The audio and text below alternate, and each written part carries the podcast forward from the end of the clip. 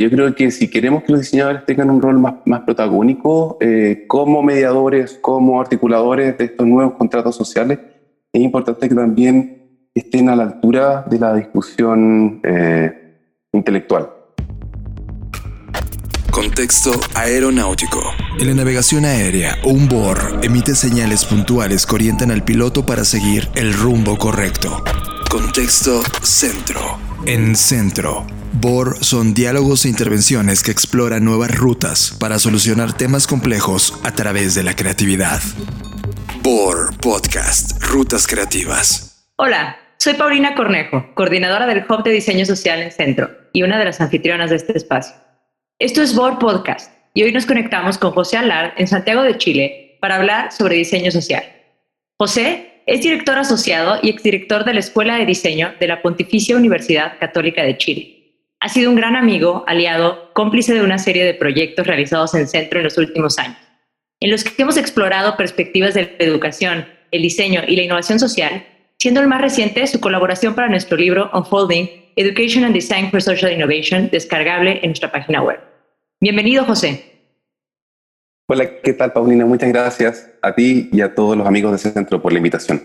Al contrario, José, muchas gracias por, bueno, una vez más participar de este, esta nueva aventura, ¿no? Con Board Podcast. Y pues, bueno, José, hemos estado eh, platicando de esto a lo largo de meses, diría yo, ¿no? A través de, llamadas, voice notes, eh, toda la situación que ha estado viviendo Chile ¿no? en los últimos meses, el movimiento feminista, eh, y todo siempre a través de eh, mensajes y una visión transversal de diseño y de diseño social. ahora con toda esta situación, pues es como estar siempre en un momento de crisis y, y yo recuerdo que en cada mensaje que nos mandamos, eh, no, estamos incrédulos, ¿no? Siempre, entre México y Chile y lo que vamos viendo que pasa, y de pronto tratamos eh, otros temas que a veces tenían que ver con migración, y, pero, pero siempre como con una realidad que, que nos rebasa, José. Eh, estamos ahora ante pues mucha incertidumbre, ¿no? En, en, la que todo se está poniendo a prueba, nuestro gobierno, nuestros sistemas, nuestros sistemas de salud, y también socialmente nos estamos poniendo a prueba pero también se están generando espacios para innovación eh, y el diseño de soluciones, para el diseño social. Eh, como un experto en el ámbito del diseño y la innovación, ¿podrías tú eh, compartirnos e introducirnos un poco a este tema de, del diseño para la innovación social? Encantado. en efecto, tantas cosas, ¿no? La verdad que estamos desde ya hace un tiempo atrás acostumbrándonos a vivir en, un estado de crisis permanente. Yo creo que como se dice una especie de nueva normalidad, nueva cotidianidad, un, nuevo estado de cosas, ¿ah? que también obviamente plantea un montón de desafíos eh, para la sociedad, para los sistemas políticos, para la economía eh, y obviamente para el diseño. A ver, quizás antes eh, comenzar haciendo un distingo entre lo que es diseño social y diseño para innovación social. Tuve el privilegio de ser estudiante de Ezio Mancini cuando hacía mi doctorado en, en Milán y, él siempre trataba de hacer esa, esa diferenciación, ¿ah? que quizás el, el, diseño social eh, es un diseño que está orientado a situaciones problemáticas, ¿ah? donde tanto el Estado o el mercado fallan. ¿ah? Eh, generalmente son situaciones urgentes, situaciones de emergencia, donde muchas veces las personas no tienen voz o los ciudadanos no tienen voz. Y ahí en ese sentido el diseño parece como una actividad más, más bien complementaria. Eh, a diferencia de lo que se plantea como diseño para innovación social, que, que si bien de nuevo comparte de alguna manera eh, aspiraciones éticas eh, con el diseño social, tiene quizás eh, otras dos características que lo hacen muy particular. Uno es que el diseño para innovación social trabaja mucho en el concepto de nuevas formas de relacionarse ¿ah? con las comunidades, de generar nuevos tipos de interacción, por un lado, y por otro, quizás, que es el área más, eh, más quizás eh, interesante, a mi juicio, de, y, que tiene más relación con lo que está ocurriendo ahora, que el diseño para innovación social trabaja mucho con cambios sociales orientados a soluciones sustentables. O sea, el, diseño para innovación social no está, quizás de diferencia del diseño eh, social, limitado a trabajar solo con aquellos grupos vulnerables, necesitados, sino que también está abierto, eh, es más amplio. ¿ah? Tiene que ver con este tema de cambios de hábitos, de eh, prepararnos para una transición, ¿ah? para un cambio de, de, forma de, de, hacer, de vivir, ¿ah? de, relacionarnos. Eh, nada más como también para mencionarlo, en los últimos 10 años esta es una conversación que ha crecido muchísimo eh, que ha crecido muchísimo, sobre todo en el territorio, en territorios anglosajones, ¿no? En donde se ha generado mucha terminología para hablar de esto también, ¿no? O sea, sobre eh, diseño socialmente responsable, diseño con causa, eh, en fin, hay muchísimos nuevos términos para hablar de esto que en realidad hablan de, pues, tener una visión mucho más ética del diseño, ¿no?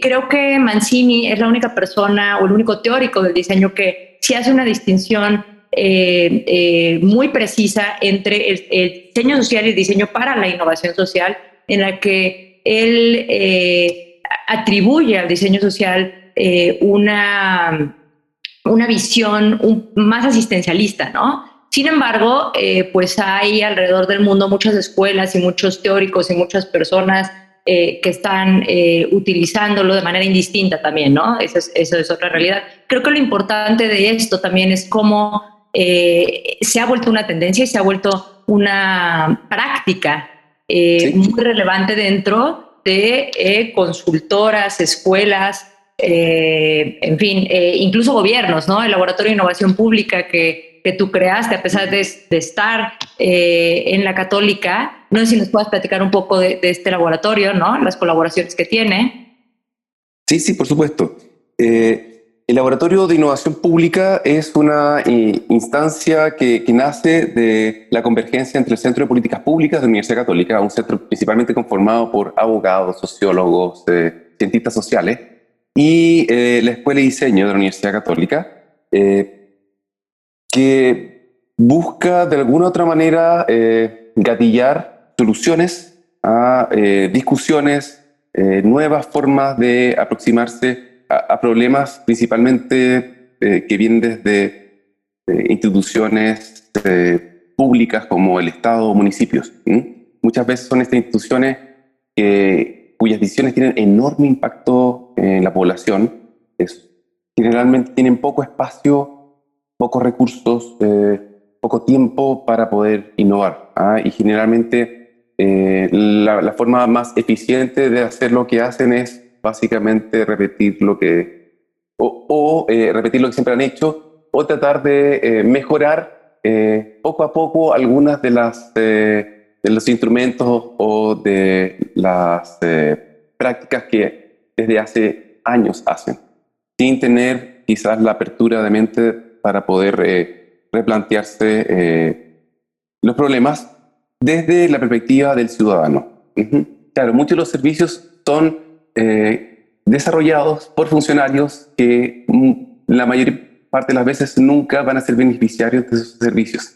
¿ah? entonces ocurre que, por ejemplo, muchas personas que lideran los procesos de generación de una política pública para la salud suelen eh, atenderse en, la salud privada. ¿ah? Entonces, asumen, asumen que la salud privada eh, o la salud pública es parecida a la salud privada. Eh.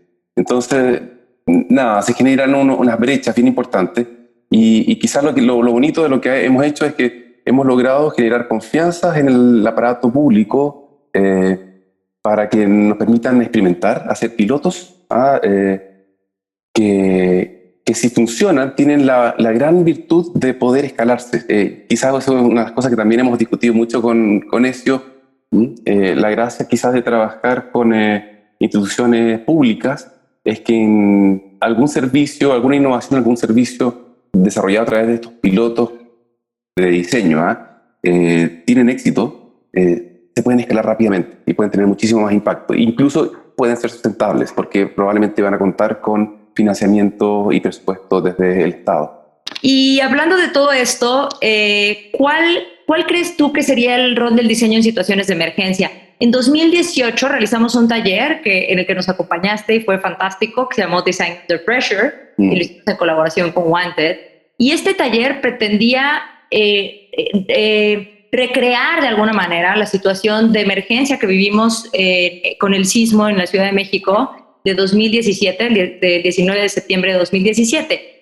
Eh, aquí lo que planteábamos era una premisa de eh, colaborar en medio de la emergencia. O sea, ¿qué pasaría si un grupo de diseñadores pudieran colaborar, colaborar con la ciudad y dar una respuesta inmediata, inteligente, articulada en medio de una emergencia? Ahora estamos en una emergencia pues de carácter global. Eh, ¿cuál, crees que es el rol del diseño en medio de todo esto? Eh, mira, yo voy a ser súper sincero, pero, pero con, con, el mejor de los espíritus. Eh, yo celebro sinceramente eh, la reacción de la comunidad creativa y la comunidad del diseño en tratar de dar respuestas inmediatas a problemas súper puntuales, eh, contingentes, a eh, el tema de las máscaras, el tema de respiradores o de insumos para los médicos. Mira, está bien y, me parece que es natural y probablemente ocurre en, muchas otras profesiones también. Todos desde, desde su propio know-how tratan de colaborar, hacer un aporte. Sin embargo, yo creo que el rol, al menos desde el mundo de la academia, eh, del diseño, tiene que ver más con el, diseño de lo que viene post pandemia. Eh, yo creo que ahí es donde viene quizás lo que al menos a mí más me interesa. Y en ese sentido que veo con mucho interés eh, cómo el área de diseño para innovación social empieza a, dialogar con un, área que también es un área bastante emergente en el, tema del diseño, que es el diseño eh, especulativo, el diseño de escenarios futuros. Y es ahí donde yo encuentro que pueden estar pasando las cosas más interesantes o, quizás donde debiésemos estar apuntando de nuevo desde el mundo de la academia, ¿ah? eh, porque lo que se nos viene por delante eh, es un mundo entero por diseñar. ¿ah? Veníamos de una fuerte tendencia en tratar de orientar las ciudades a, a abrir las ciudades a espacios públicos, a compartir espacios, a compartir instancias. Hoy día probablemente eso se va a ver eh, súper afectado con, con, la pandemia. Yo entiendo que eh, ahora, eh, pues quizá lo más lógico para la mayoría es enfocarnos en este mundo que tenemos que diseñar para, para el futuro, ¿no? En adelante. En, pues sí, lo que mencionas, o sea, diseñar ahora pues para estar juntos pero separados, ¿no? O sea, pensar en una nueva realidad parecería ser lo más estratégico, ¿no? Aminorar los efectos económicos, en fin, pero, pero ¿tú crees que otro tipo de colaboración, de educación, eh, habría permitido también tener hoy mejores soluciones, por ejemplo, en, el ámbito médico o en el ámbito, no lo sé, o sea, es como, eh, podríamos haber estado mejor preparados para una emergencia desde el ámbito del diseño, me refiero. Yo suelo ser súper optimista con el diseño, creo que el diseño por sí es una disciplina súper optimista pero creo que va a depender mucho de cuánto tiempo tome esta crisis para decir realmente hay, se generan cambios de hábitos. Yo creo que si mañana podemos salir a la calle, esto vuelve igual o peor. Suena fácil decirlo, pero, pero si es más, duradero, va a haber más muerte, va a haber más eh, desempleo, va a haber más eh, depresión. Eh, más desigualdad, eh, pero, pero tiendo a pensar que entre más tiempo tome esto, mayor va a calar y mayor van a ser los posibles cambios. No sé, yo paso todos los días entre una visión utópica y distópica del futuro cercano. BOR Podcast, Rutas Creativas. Conoce más de BOR On Live, conversaciones en vivo sobre contenido creativo en sitio web. centro.edu.mx, Twitter, arroba centro-news, Facebook, centro.edu.mx, Instagram, centro-u, LinkedIn, centro.edu.mx, BOR Podcast, Rutas Creativas.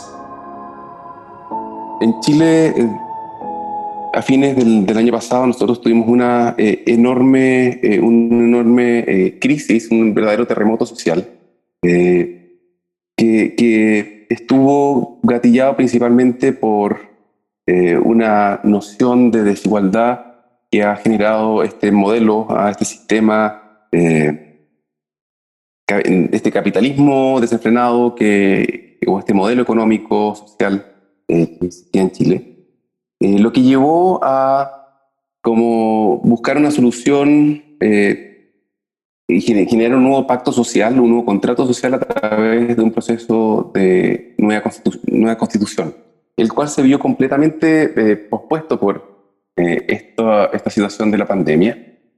Pero creo que, en buena hora eh, empezamos a discutir acerca de este nuevo contrato social antes de la pandemia, porque efectivamente yo creo que, que todos los países van a tener que pasar por un proceso de diseño o rediseño de un nuevo contrato social.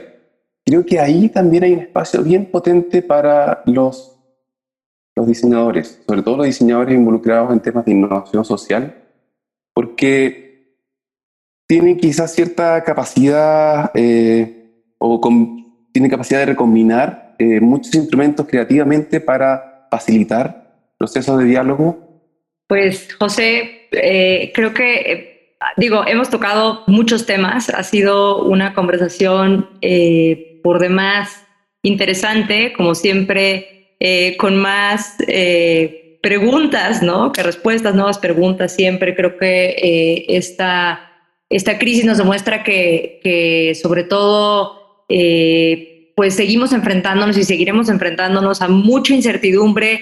La nueva era que post pandemia va, va, a hacer que los diseñadores empiecen a tomar un rol más, más protagónico, pero para, para eso también es importante que los diseñadores se formen, lean, se cultiven a mí me, me, preocupa que en mis eh, estudiantes más jóvenes darme cuenta que los algoritmos están funcionando en ellos y que las noticias y la información que ellos reciben no es la que, es la que ellos quieren ver, sino que es la que les propone eh, el algoritmo. ¿ah? Entonces, eh, no sé, cuando les comento a, los chicos o, les pido que por favor lean las discusiones entre CISEC y eh, Tulhan eh, acerca del futuro del capitalismo o eh, lo que propone la Tour acerca de, cómo hacer que el mundo no sea igual que antes. No, no sé si lo están, no sé si lo están viendo. Yo creo que si queremos que los diseñadores tengan un rol más, más protagónico eh, como mediadores, como articuladores de estos nuevos contratos sociales, es importante que también estén a la altura de la discusión intelectual. Así es. Y, yo creo que esto que mencionas, José, bueno, no podemos obviar también la, responsabilidad y eh, el rol que tienen las eh, escuelas, ¿no? En la formación de estos diseñadores, que además están conscientes de eh, su rol también como mediadores y como generadores, diseñadores, interventores en, pues justo esta, el diseño de... Perdona, perdona, y, y como actores políticos. ¿ah? Yo, sé que en el buen sentido de la palabra, o sea, no, ciudadanos, ¿no? O sea, un diseñador también que se asume como ciudadano y que se asume como, eh, como tú dices, como un actor político más desde ese punto de vista, ¿no? O sea, eh, desde el sentido de hacer ciudad y, y se necesita pues eh, un cambio en muchos sentidos, ¿no? Porque también muchos países y muchos estados eh, en estos países pues cuentan ya con agencias, ¿no? Que son, eh, que trabajan con el gobierno, que permiten pues precisamente el diseño de estas soluciones eh, colaborativas, en donde pues participa sociedad civil, gobierno, universidades, escuelas de diseño, ¿no? Y, que creo que hay casos alrededor del mundo por demás interesantes en donde, digo, incluyendo, ¿no? Empezando por el tuyo más bien, el de Laboratorio de Innovación Pública, pero que además eh, pues trabajan con temas hace 10 eh, o 15 años eh, sobre pues adultos mayores, población en, envejecimiento. O sea, este tema, por ejemplo, que las personas no se tengan que desplazar del lugar en el que viven porque son adultos mayores, ¿no? O sea, que el sitio no te desplace por un tema de diseño, o sea, que tú no tengas que ir a vivir a un, pues a un asilo de ancianos o a una casa de reposo, nada más por el simple hecho de que tienes edad. Eh, eh, o sea, y que sea un tema de diseño y que las ciudades estén viendo por esto o que el transporte pues tenga acceso universal, el transporte público, ¿no? Eh, o que pues los problemas de salud se han visto eh, desde esa perspectiva y no desde una perspectiva reactiva, pues en realidad son problemas de diseño, pero ni siquiera nuestros diseñadores están realmente conscientes de eso, ¿no? Y creo que es un reto eh, que tenemos que asumir también como universidades, porque pues hay que empezar a formar, quienes no lo hagan aún, pues este tipo de mentalidades, ¿no? Eh, creo que es un, es un reto que además en, en América Latina eh, pues es un reto importante. En otros países donde, como te mencionaba antes, pues ya tienen esta conversación hace 10 o 15 años, pues llevan un buen eh, tramo avanzado y se están enfrentando a lo mejor a otro tipo de dilemas, pero, pero pues hablar de esto en América Latina no nada más es el tema de generar conciencia, es el tema de obtener los recursos, es el tema de, de lidiar todo el tiempo con los cambios de actores en políticas públicas, ¿no? Eh, de lidiar con burocracia, de hablar de otros tiempos, o sea, eh, todo funciona en, eh, en tiempos que son completamente distintos a los que podríamos ver en otros países de Occidente o de Europa, ¿no? Yo lo que veo interesante es un, o, quizás un deseo, ver un movimiento de el diseño para innovación social más hacia el ámbito del diseño crítico, el diseño a la especulación. ¿ah? Eh, y yo sé que puede sonar a veces un poco eh, un discurso de élite, ¿ah? hoy estamos especulando, ¿ah? estamos, tenemos el tiempo para pensar en cosas que no son, ni, siquiera existen hoy. Eh, pero, pero creo que ahí puede haber un desplazamiento interesante, precisamente en lo que también se llama diseño para la transición, como, ya que, el, ya que de alguna otra manera el diseño para innovación social tiene como principal objetivo de generar cambios sociales. ¿ah? Eh, yo creo que la palabra cambio eh, uno podría reemplazarla por transiciones sociales. ¿ah? Eh, y ahí también entra este concepto de, que también está súper hot, ¿ah? que es el diseño para transición, que de alguna manera saca el foco en la cosística o la solucionística del diseño, ¿ah? en, dar soluciones eh, súper puntuales a problemas eh, específicos, eh, sino que también empezar a, plantear nuevas preguntas, a, cuestionarnos cosas, a tener quizá, a generar o a provocar, a provocar discusión. Yo creo que hay algo también que, que, creo que desde la innovación social se puede hacer. ¿ah? eso, eso como como reflexión, eh, no sé si eh, al término, ah, pero, pero, pero ni siquiera yo lo tengo muy claro, pero creo que ahí se empiezan a ver como movimientos interesantes o desplazamientos interesantes de la innovación social, quizás porque estamos eh, en una situación tan particular de confinamiento y de encierro. De acuerdo, José. Y como, y como bien dices, pues la posibilidad de trabajar con un contexto tan nuevo, tan cambiante, ¿no? Eh, y, bueno, pues es un, es un terreno eh, riquísimo para, para explorar, eh, pues una, nuevas posibilidades. José, ¿tienes algo, nos puedes hacer alguna recomendación que te podcast, sí. trabajos? Recomendar algunas cosas que pueden ser entretenidas. A mis estudiantes les ha resultado muy entretenido ver, entrar a la plataforma del concurso Cumulus Green 2020. Es un concurso eh, eh, en el cual participaron también estudiantes de centro que en, en, esta ocasión trabajó sobre el desafío de Naciones Unidas relativo a eh, economía circular. Es bien interesante porque uno puede navegar por 700 proyectos de diseño de estudiantes y además sirve para que los estudiantes vean qué están haciendo sus pares, ¿ah? compararse o contrastarse o compartir Cumulus Green 2020 que se metan. Ya que estamos hablando del diseño social versus el diseño para innovación social, eh, salió hace, hace muy poco eh, un libro que se llama The Politics of Design, que es el catálogo de una exposición fantástico que se hizo en Vitra eh, sobre la vida y obra y pensamiento de Víctor Papanek. Estoy obsesionado leyendo y releyendo a Víctor Papanek pues nada, un diseñador que se adelantó en los años 60 y 70 con su famoso libro Diseño para el Mundo Real. Vale siempre la pena revisitarlo, creo que su pensamiento es más contemporáneo que nunca. Otro eh, texto que súper bueno y que logré sacar de la biblioteca justo antes de que cerrara la universidad es este, se llama Design Anthropology. Está buenísimo, son una serie de ensayos eh, eh, en torno a la relación entre antropología y diseño, vista desde la, principalmente desde la antropología, o sea, cómo los antropólogos empiezan a ver en el diseño un espacio de, de estudios ¿ah? y, cómo se ha abordado eh, desde hace años, pero quizás no de manera tan eh, explícita. Que no tiene un buen sitio web, pero sí tiene un Instagram que, está buenísimo. Es eh, el catálogo de esta exposición que tuve la fortuna de ver en la Bienal de Milán, que se llama Broken Nature. Realmente, una vez más, Paola Antonelli, que es la curadora de la colección de diseño del MoMA, se adelanta. Es una, una mujer que realmente está años luz ¿ah? Eh, brillante, brillante ella.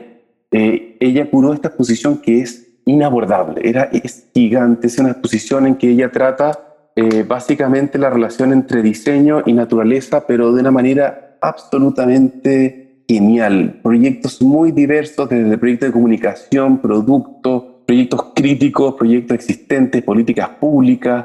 Nada, la, el sitio web de Elliot Montgomery Elliot Montgomery es un súper joven profesor de Parson.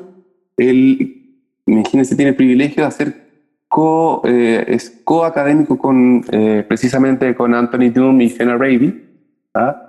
Y él desarrolló un, un proyecto fantástico, se llama Extrapolation Factory, y que tiene una serie de proyectos de orden que yo creo que mezclan, están precisamente en el borde entre innovación social otro, mm, también eh, quizá muy old fashioned, lo pueden encontrar, algún documental, eh, eh, un documental sobre Buckminster Fuller, un extraordinario diseñador, filósofo, pensador, ingeniero, ¿ah? muy amigo de Papanek también. ¿ah?